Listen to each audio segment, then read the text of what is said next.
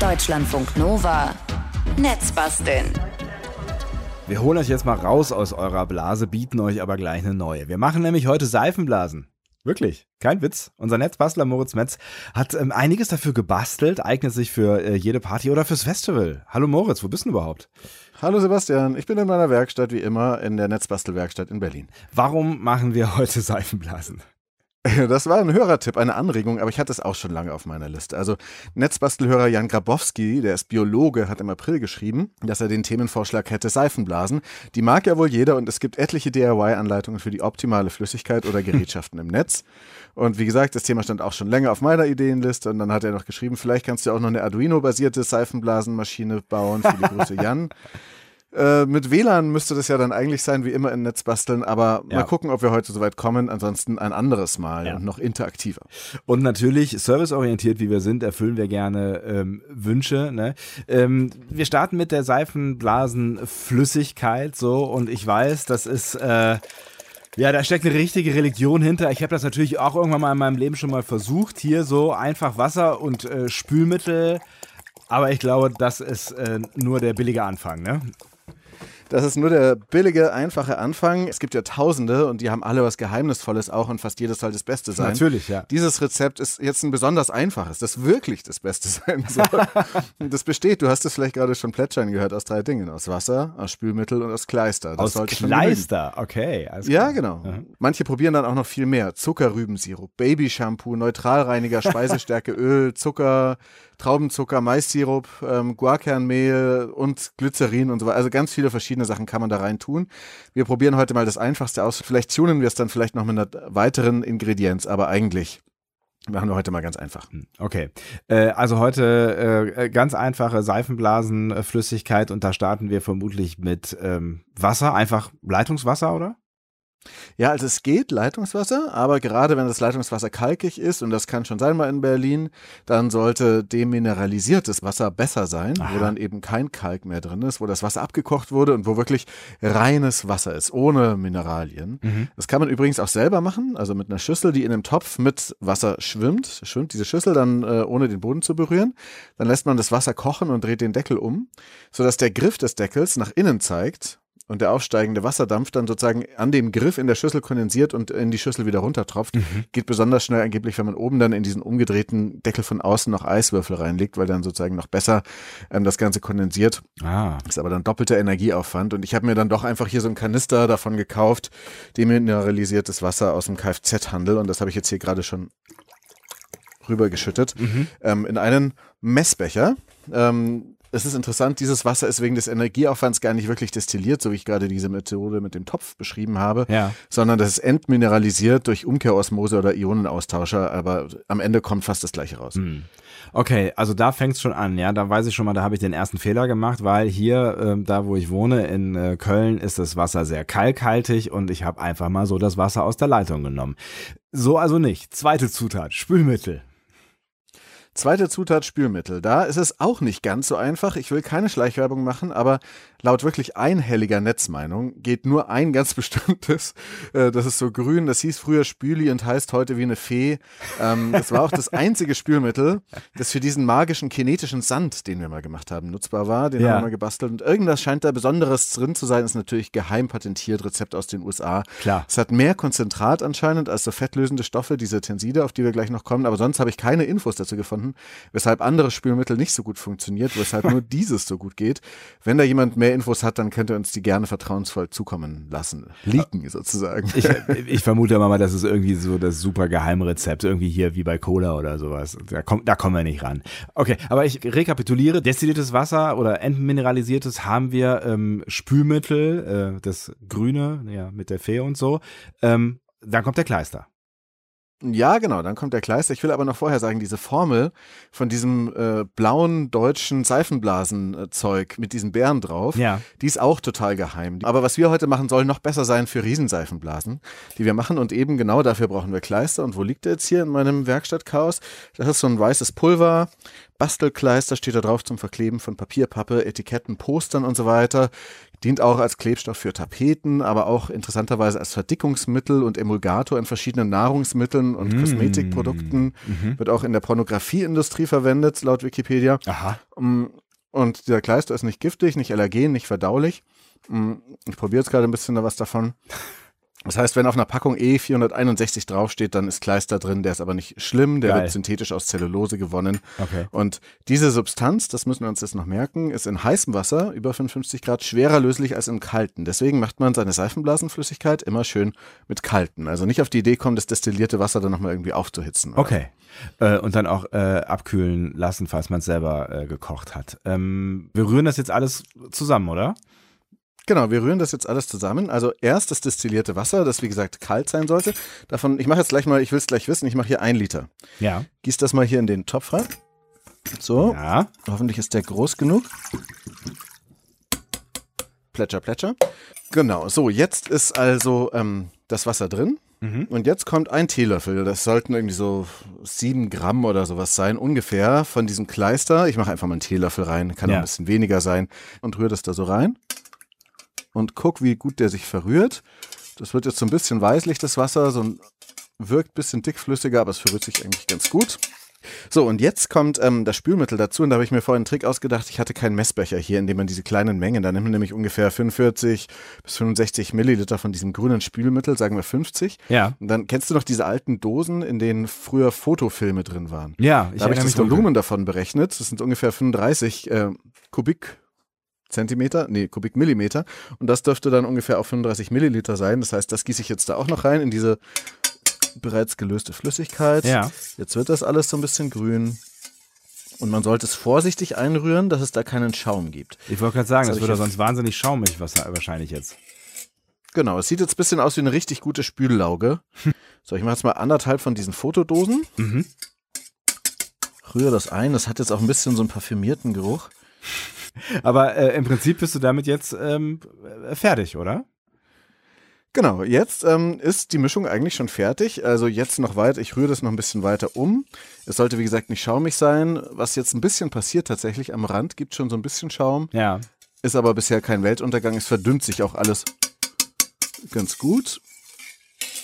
So, und am besten soll das tatsächlich noch werden, also die Blasen sollen noch besser werden, wenn man die Flüssigkeit vier- 24 Stunden stehen lässt. Das mache ich jetzt aber nicht.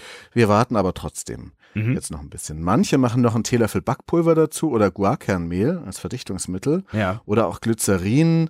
Das äh, steckt ja auch in Kaugummis oder Schuhcreme oder in Frostschutz. Äh, das ganze Glycerin hält nämlich Dinge ein bisschen feucht. Ja. Das könnte man noch machen. Und es gibt auch so ein Rezept für Seifenblasen von Physikprofessoren aus den USA, die 2020 in einer Fachzeitschrift richtig darüber geschrieben haben, geblockt haben. How to make a giant bubble heißt der Aufsatz. Und Natürlich. die machen dann auf einen Liter noch 50 Milliliter Isopropanol Reinigungsalkohol dazu und zwei Gramm Backpulver. Der Trick ist aber auch da die Zeit. Also je länger man das Ganze stehen lässt, schreiben dann die Professoren, desto haltbarer werden die Seifenblasen, weil sich die Polymere dabei besser miteinander verketten. Mhm. Das haben sie mit einer Infrarotmessung hochwissenschaftlich festgestellt. Ja. Also, wenn ihr glaubt, dass wir hier einfach nur billige Seifenblasen machen, nee, nee, das ist Wissenschaft, ja.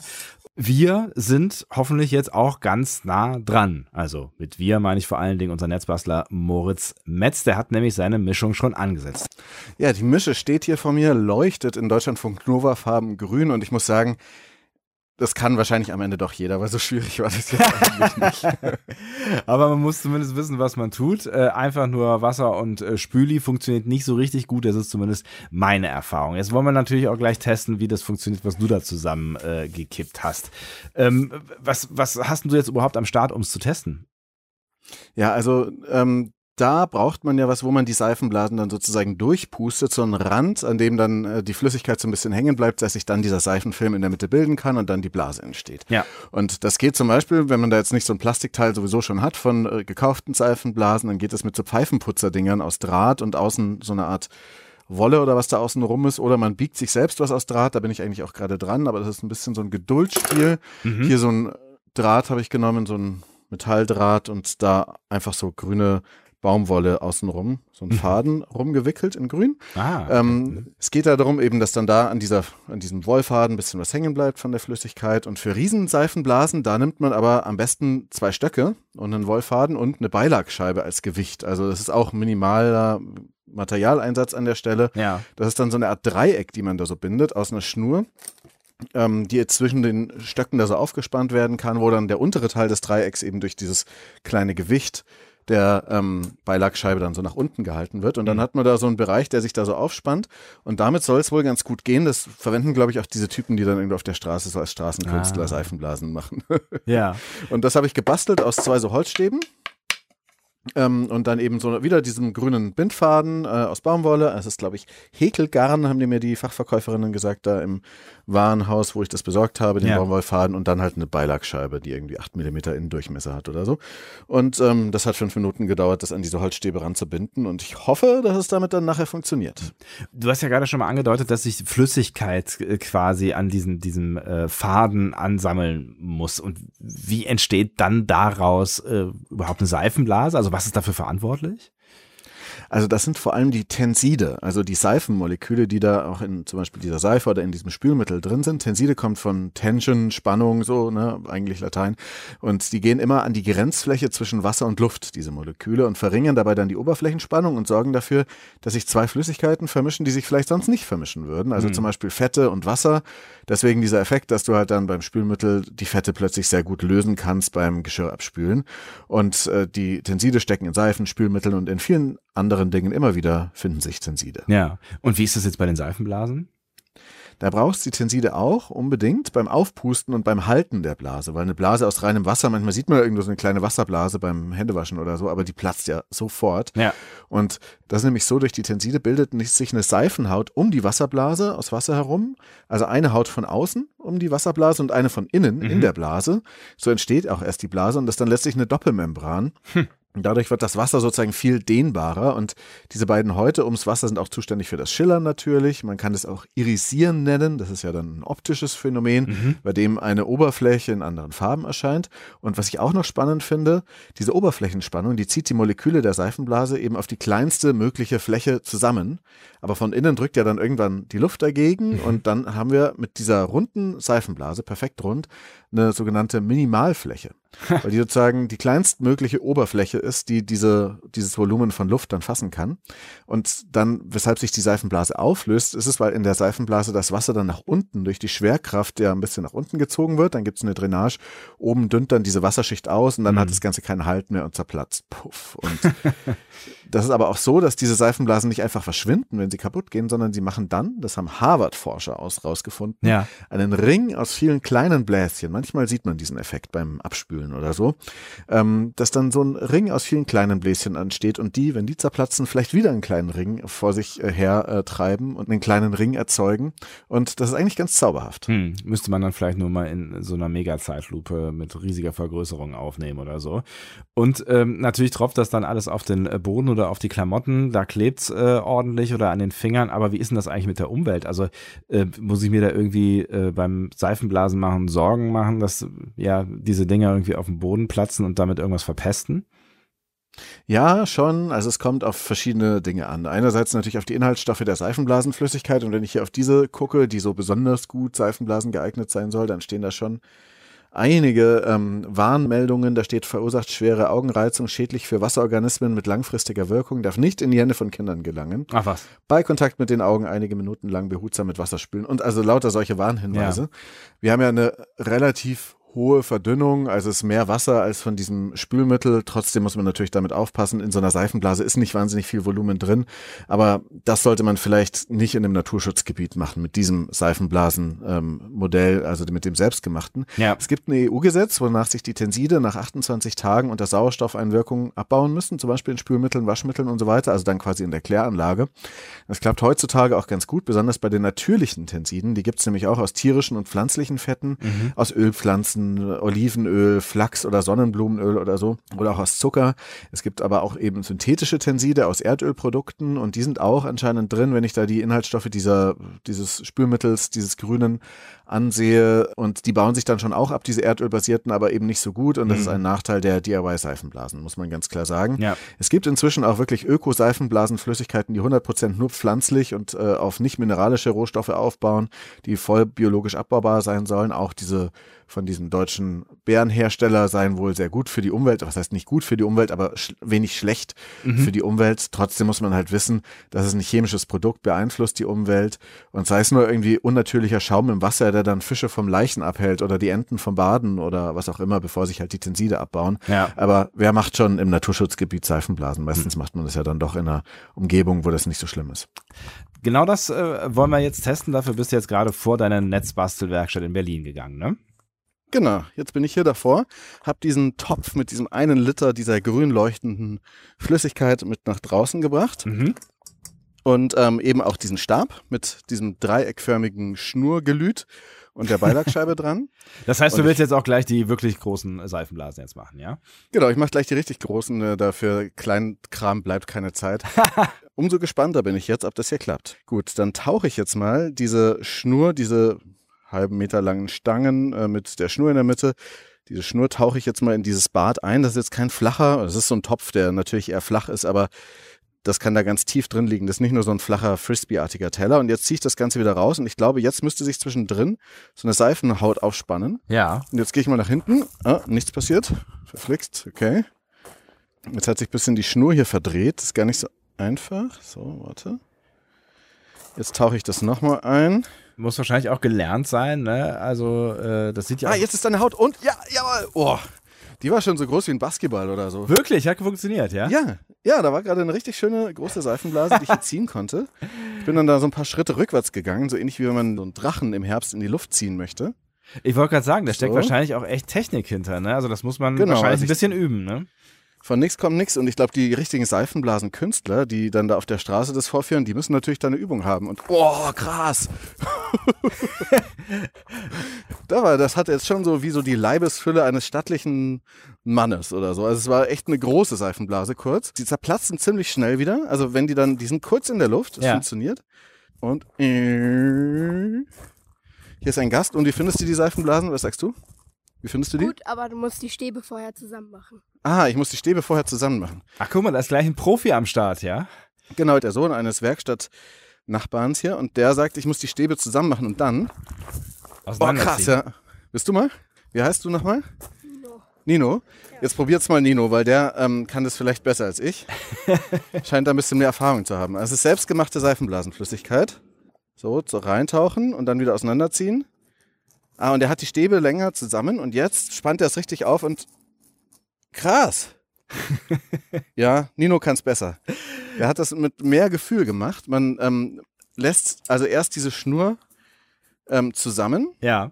ähm, diese dreieckige Schnur, dann öffnet man sie langsam und schließt sie dann auch wieder, wenn die Seifenblase dazwischen sich aufgespannt hat, weil dann bleibt sie auch in der Luft und platzt nicht so leicht. Ah. Also das okay. funktioniert ganz gut.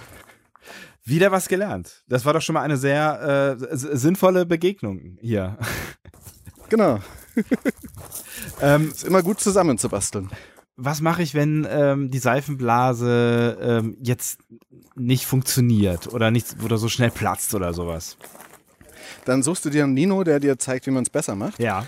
Ähm, oder ähm, es gibt natürlich auch verschiedene Gründe, die da, äh, da sein können, auch schon bei kleinen Seifenblasen. Und zwar ein Feind der Seifenblasen ist tatsächlich Fett. Also das kann reichen, dass du mit irgendeiner frisch eingecremten Hand einmal oben diesen Ring angefasst hast von äh, so einem Seifenblasenteil Ja. und dann ähm, ist es schon äh, zu spät, weil dann kann sich der, die Oberflächenspannung dann nicht so richtig bilden. Also das kann relativ schnell gehen. Es kann auch einfach Schaum in der Seifenblasenlauge sein und trockene Luft und direktes Sonnenlicht lassen auch die Seifenblasen schneller platzen, weil ja, wie gesagt, da dann das Wasser da drin steht und dann halt schneller verdunstet. Das heißt, bei hoher Luftfeuchtigkeit, so dschungelartige Temperaturen, da halten Seifenblasen fast ewig. Okay. Jetzt natürlich die Frage, ähm, wo du jetzt auch von einem Profi äh, gleich gecoacht wurdest, ähm, wirst du jetzt Seifenblasen, Künstler, siehst du deine Zukunft oder ähm, naja, was wirst du noch bauen? Äh, Wie ich dich kenne, wirst du noch irgendwas bauen. Ja, also Seifenblasenkünstler, ich bin ja schon Journalist, die machen ja auch manchmal was mit Blasen und so weiter. Nee, aber im Ernst, man könnte viele lustige Lifehacks machen, mit einer Nebelmaschine da rein äh, pupsen, wollte ich gerade schon sagen, oder mit einer Shisha oder E-Zigarette, das war auch noch so ein Tipp, den uns Christian aus Mönchengladbach empfohlen hat. Schöne Grüße. Ja. Man kann aber auch Seifenblasen, habe ich gelesen, zur Bestäubung von Pflanzen nutzen. Das, das habe ich auch schon mal gelesen. WissenschaftlerInnen. Ja. Und es gibt dann aber auch noch ein Projekt, das ich gerne bauen wollte, das ist die Bicycle Bubble Machine. Da kann man Seifenblasen vom Gepäckträger windgetrieben erzeugen. Das heißt, immer wenn einer zu dicht aufhört, dann kannst du die Seifenblasen hin an den sozusagen äh, an die Windschutzscheibe machen und die Geil. wird dabei noch gereinigt. Wollte ich eigentlich bauen, ist aber nicht ganz trivial, auch wenn man es mit dem 3D-Drucker drucken kann. Da gibt es Rezepte, die würde ich vielleicht verlinken dazu. Ähm, ich wollte aber nicht alles ausdrucken, deswegen habe ich es nicht gemacht. Ich bin mir auch nicht so richtig sicher, ob das im Straßenverkehr so die allerbeste Idee ist. naja, und so WLAN-Seifenblasenmaschinen und solche Dinge, die werden wir bestimmt auch noch bauen. Ähm, aber nicht mehr heute. Heute muss ich jetzt erstmal üben, zusammen hier mit Nino, wie man die Seifenblasen einfach mit der Schnur macht. Dann äh, viel Spaß dabei und vielen Dank für die Tipps und ähm, Fotos und die wichtigsten Links gibt es wie immer im Laufe des Tages auf deutschlandfunknova.de und äh, ein paar Eindrücke lädt der Moritz jetzt schon bei Twitter rauf. Netzbasteln ist da der passende Account. Ähm, und du machst genau. jetzt, wenn du das mit den Seifenblasen kannst, äh, erstmal ein bisschen Urlaub, bis im September wieder da und solange bastelt dann der Kollege Christian Schmidt vermutlich keine Seifenblasen. Aber das kann ja jetzt eh keiner so gut wie du. Na, Nino, viel Spaß euch. Tschüss. Tschüss. Deutschlandfunk Nova. Netzbasteln.